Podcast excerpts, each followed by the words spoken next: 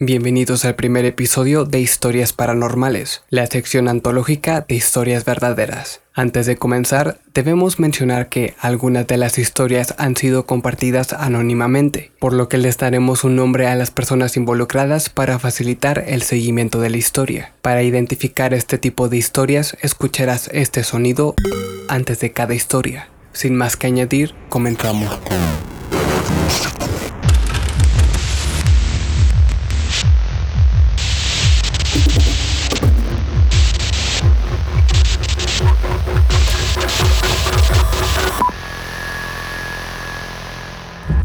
Ruidos extraños en el bosque.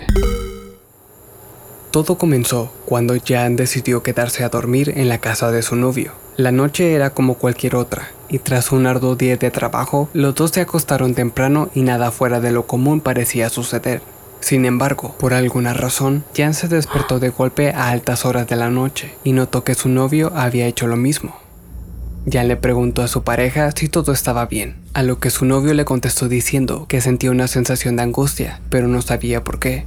Al instante, Jan sintió un escalofrío recorrer todo su cuerpo, como si algo malo estuviera a punto de pasar, y fue en ese momento, cuando justo afuera de la ventana, Jan escuchó lo que solo pudo describir como alguien haciendo ruido con instrumentos de viento. Según Jan, había tal vez tres o cuatro sonidos distintos, cada uno haciendo un ruido extraño y siniestro. Jan se sentó rápidamente para mirar por la ventana, pero algo en su mente la detuvo, ya que tenía demasiado miedo de lo que podía ver. Pero después de algunos minutos de pensarlo, se armó de valor y miró a través de la ventana. Jan fijó su mirada hacia el interior del bosque que rodeaba la casa, pero no alcanzaba a distinguir nada debido a la densidad de los árboles del área, así que intentó acercarse más hacia la ventana, pero en cuanto dio sus primeros pasos, su novio la tomó del brazo y la tiró a su lado. La abrazó al instante y el ruido se detuvo de inmediato. Su novio hizo algunos sonidos de incomodidad, algo que según Jan generalmente hacía cuando estaba asustado o angustiado. Así que Jan tan solo se quedó viendo a través de la oscuridad del bosque, tratando de averiguar qué era lo que estaba sucediendo. Cuando revisaron la hora en el teléfono, eran alrededor de las dos y media de la mañana y el ruido misterioso había dejado de escucharse, por lo que decidieron quedarse en la cama hasta que el cansancio los hiciera dormir. A la mañana siguiente, ambos hablaron sobre lo sucedido. Su novio le comentó a Jan que cuando la había tomado de la mano fue porque había sentido una gran angustia, justo como Jan había pensado, pero también mencionó que no sabía por qué es que se había sentido de esa manera. El chico continuó diciendo que cuando vio a Jan mirando por la ventana, su primer instinto fue alejarla de ella y evitar que mirara hacia afuera. Con esta información, Jan le preguntó sobre el extraño ruido, lo que su novio le contestó que él nunca escuchó ese sonido.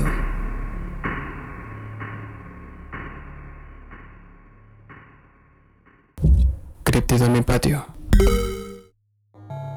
Cuando era niño, Toby dormía en una habitación que tenía una ventana con vista al patio trasero, que directamente conectaba con un área boscosa.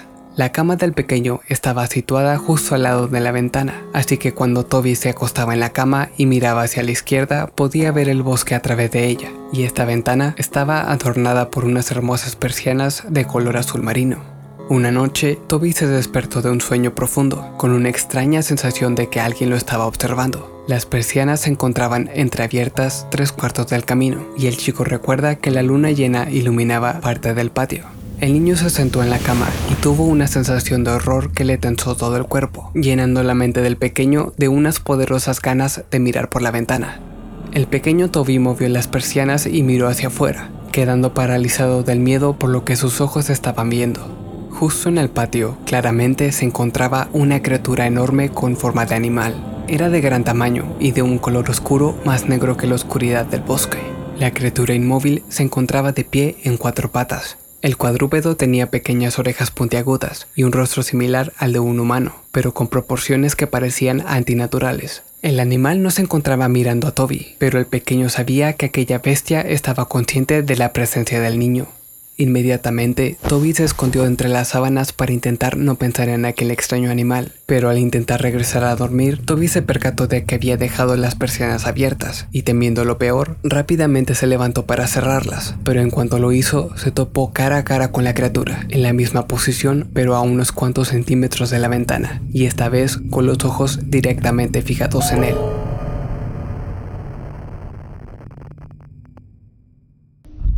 Gracias por acompañarme. Mi nombre es Sam y esto fue